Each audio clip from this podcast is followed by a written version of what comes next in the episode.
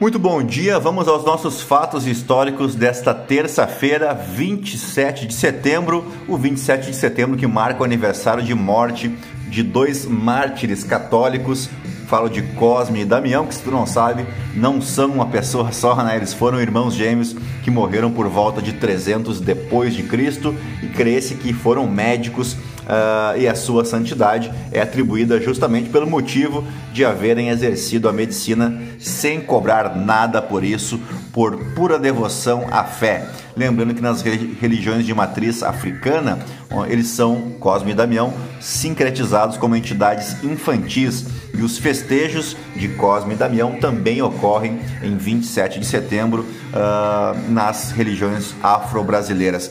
Quem também nos deixou em um 27 de setembro foi o nosso grande Ronald Golias, genial humorista, né, ator e comediante brasileiro, considerado também um dos pioneiros da televisão aqui no Brasil.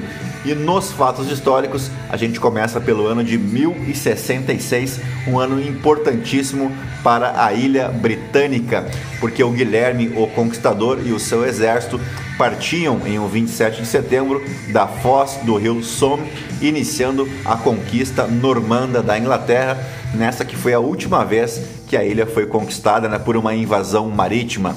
Guilherme o Conquistador acabaria derrotando o rei Haroldo II da Inglaterra na Batalha de Hastings em 14 de outubro de 1066, sendo coroado rei no Natal do mesmo ano.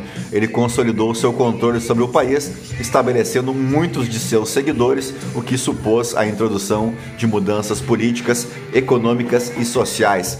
A reivindicação de Guilherme ao trono inglês teve amparo em seu parentesco com o rei anglo-saxão Eduardo o Confessor, morto no início deste ano, nesse mesmo ano aí de 1066, tudo porque o Eduardo Confessor cometeu um erro gravíssimo para aquela época. Ele não havia deixado descendentes, o que naquele contexto histórico era certeza de que teríamos treta pela associação e não deu outra.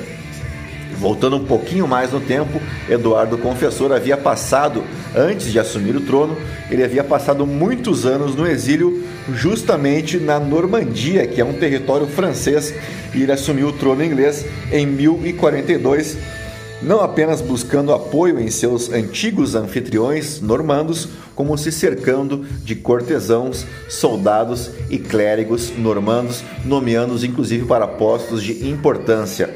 Sem filhos e envolvido num conflito com o poderoso Godwin de Wessex, é bem provável que Eduardo tenha exagerado um pouquinho só nas suas promessas. Ele acabou estimulando as ambições do Duque Guilherme da Normandia ao trono inglês. Após a morte de Eduardo o Confessor, obviamente iniciou-se uma disputa sucessória entre numerosos aspirantes. Os principais deles foram o próprio Guilherme, né? Uh, e Eduardo, aliás, e Haroldo de Godwinson, que era conde de Wessex e era o aristocrata mais rico e poderoso da Inglaterra naquele momento. Contudo, o Haroldo foi desafiado por dois poderosos pretendentes, é o próprio Guilherme e também o Harold III da Noruega, conhecido também como Harold Hardrada. Ele também impugnou a sucessão e a sua pretensão, a do Harold III, se baseava em um pretenso acordo entre o seu predecessor Magnus I e o rei anterior da Inglaterra, Canuto Hardeknut, que se morresse sem herdeiro, permitiria então ao outro herdar não apenas a Noruega, como também a Inglaterra. E diante desse impasse, tanto Guilherme quanto o Harold prepararam as suas tropas e barcos para a invasão à ilha britânica. O Harold invadiu o norte da Inglaterra em setembro de 1066 conquistou inicialmente a vitória na Batalha de Fulford, antes de ser derrotado por Haroldo na Batalha de Stamford Bridge em 25 de setembro desse mesmo ano. Então, apenas dois dias depois dessa importante vitória do Haroldo na Batalha de Stamford Bridge, o Guilherme Conquistador chegou pelo sul da Inglaterra e com a faca entre os dentes, como diria Galvão Bueno, e o Haroldo teve que marchar rapidamente para enfrentá-lo então ao sul da Inglaterra. Só que em 14 de outubro, ambas as forças se chocaram perto de Hastings e o Haroldo não apenas foi derrotado, como também morreu em combate. Embora tenha eliminado seu principal rival, Guilherme teve de enfrentar numerosas rebeliões na Inglaterra e só em 1072, seis anos mais tarde, é que ele viu consolidado seu poder. A resistência inglesa levou a que grande parte da elite britânica perdesse suas terras e tivesse que exilar-se. Com o fim do controle do, de, ah, com o fim de controlar o reino, Guilherme deu terras aos seus próximos e construiu castelos e fortalezas por toda a Inglaterra. Os conquistadores normandos introduziram a língua francesa e remodelaram a composição das classes altas. Não está claro até que ponto essa conquista influiu no povo inglês, mas uma mudança importante foi a abolição da escravatura, que pode ou não ser debitada à invasão normanda. Isso ainda é algo bastante divergente entre os historiadores. Houve poucas mudanças na estrutura de governo, pois os normandos adotaram um modelo de domínio anglo-saxão. Os normandos eram aproximadamente 8 mil, segundo os historiadores, e isto somando-se oriundos de outras regiões da França.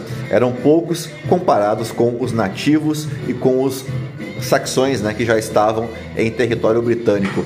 Os seguidores de Guilherme esperavam ser recompensados com terras por serviços prestados à invasão. E para recompensar os seus, Guilherme confiscou inicialmente as propriedades dos senhores que lutaram e morreram junto a Haroldo e acabou as redistribuindo. Guilherme e seus barões exerceram também um controle mais restrito sobre as heranças, propriedades de viúvas e filhas. Em muitas ocasiões, ele forçou o casamento delas com os normandos. Uma demonstração de êxito de Guilherme é que desde 1072 até a conquista da Normandia pela dinastia dos Capetos, em 1204, Guilherme e seus sucessores foram governantes frequentemente ausentes da Inglaterra. Como exemplo, depois de 1072, ano que ele conseguiu estabelecer o seu reinado na Inglaterra, Guilherme passou mais de 75% de seu tempo na França, visto que enquanto necessitava estar presente na Normandia para defender os seus domínios da invasão estrangeira e sufocar algumas revoltas internas, na Inglaterra ele foi capaz de criar uma estrutura administrativa que lhe permitiu governá-la à distância. Ou seja, além de tudo, além de ter sido o último cara a invadir a ilha via marítima, né? Ele ainda inventou o home office. Que homem, né? O nosso Guilherme da Normandia, a Normandia que muito tempo depois também ficaria famosa pela retomada, né, pelo dia D, que foi a retomada das tropas aliadas do território francês, até então ocupado pelos nazistas. Mas isso é uma outra história. Já que falamos em nazismo, vamos agora para o ano de 1940, quando foi assinado aí o, o Pacto Tripartite que criava o famoso eixo formado pela Alemanha nazista, pela Itália fascista e pelo Império japonês. Isso, claro, no contexto da Segunda Guerra Mundial. Esse acordo serviu também como substituto ao Pacto Anticomiterne de 1936, que fora assinada entre Alemanha e Japão contra a ameaça comunista da União Soviética.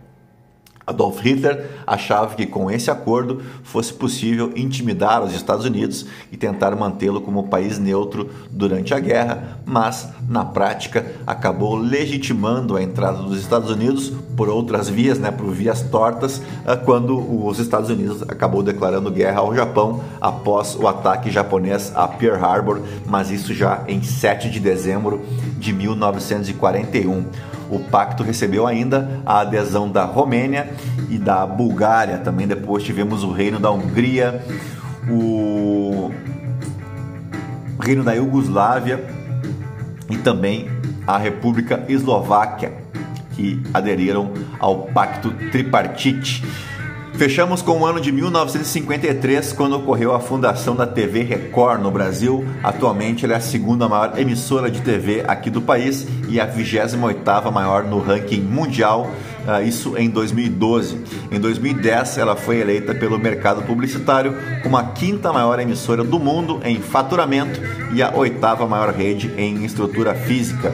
Em dezembro de 2021, ela ocupou a segunda colocação dentre os canais mais assistidos do país no painel nacional de televisão, atrás apenas da TV Globo principal integrante do Grupo Record, a rede está sediada na cidade de São Paulo, de onde também é gerada, no Teatro Dermeval Gonçalves, maior parte de sua programação, e conta também com a importante sucursal do Rio de Janeiro, onde são produzidas no complexo Casablanca Estúdio as suas telenovelas e outros formatos. Sua cobertura nacional se dá pela retransmissão de 111 emissoras, sendo 15 delas próprias e outras 96 afiliadas. Esse foi o nosso corte histórico deste 27 de setembro. Eu te aguardo amanhã para a gente fazer um novo corte histórico aí, além do nosso Morning Galo e o corte com as principais notícias do mercado financeiro. Te aguardo. Um grande abraço. Tchau. Fui.